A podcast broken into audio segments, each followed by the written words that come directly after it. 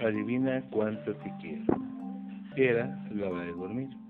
La liebre pequeña color de avellana se agarraba fuertemente a las orejas de la gran liebre color de avellana. Quería estar segura de que la liebre grande la escuchaba. Adivina cuánto te quiero, le dijo. Oh, no creo que puedas adivinarlo, contestó la liebre grande. Ah, sí, dijo la liebre pequeña, abriendo los brazos todo lo que podía. La gran liebre color de avellana tenía los brazos aún más largos. Pues yo te quiero así, le respondió. Mmm, cuánto pensó la liebre pequeña. Yo te quiero hasta aquí arriba, añadió la liebre pequeña. Y yo te quiero aquí arriba, contestó la liebre grande. ¡Qué alto!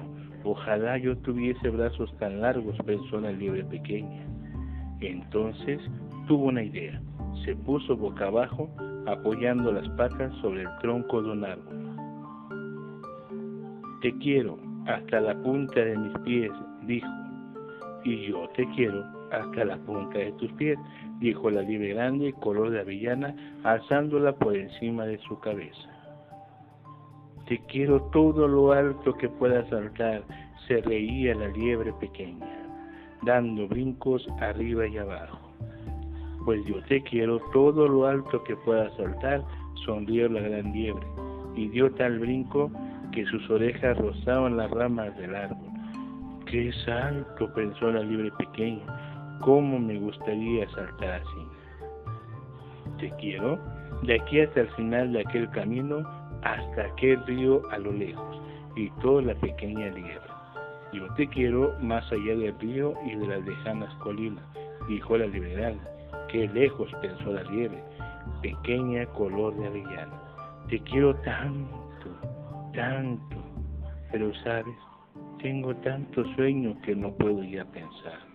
Entonces miró por encima de los arbustos hacia la enorme oscuridad de la noche. Nada podía estar más lejos que el cielo. Te quiero de aquí a la luna, dijo y cerró los ojos.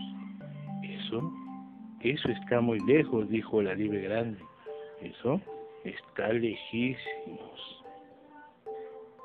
La gran liebre, color de avellana, acostó a la liebre pequeña en una cama de hojas y se quedó a su lado y le dio un beso de buenas noches. Luego se acercó aún más y le susurró con una sonrisa.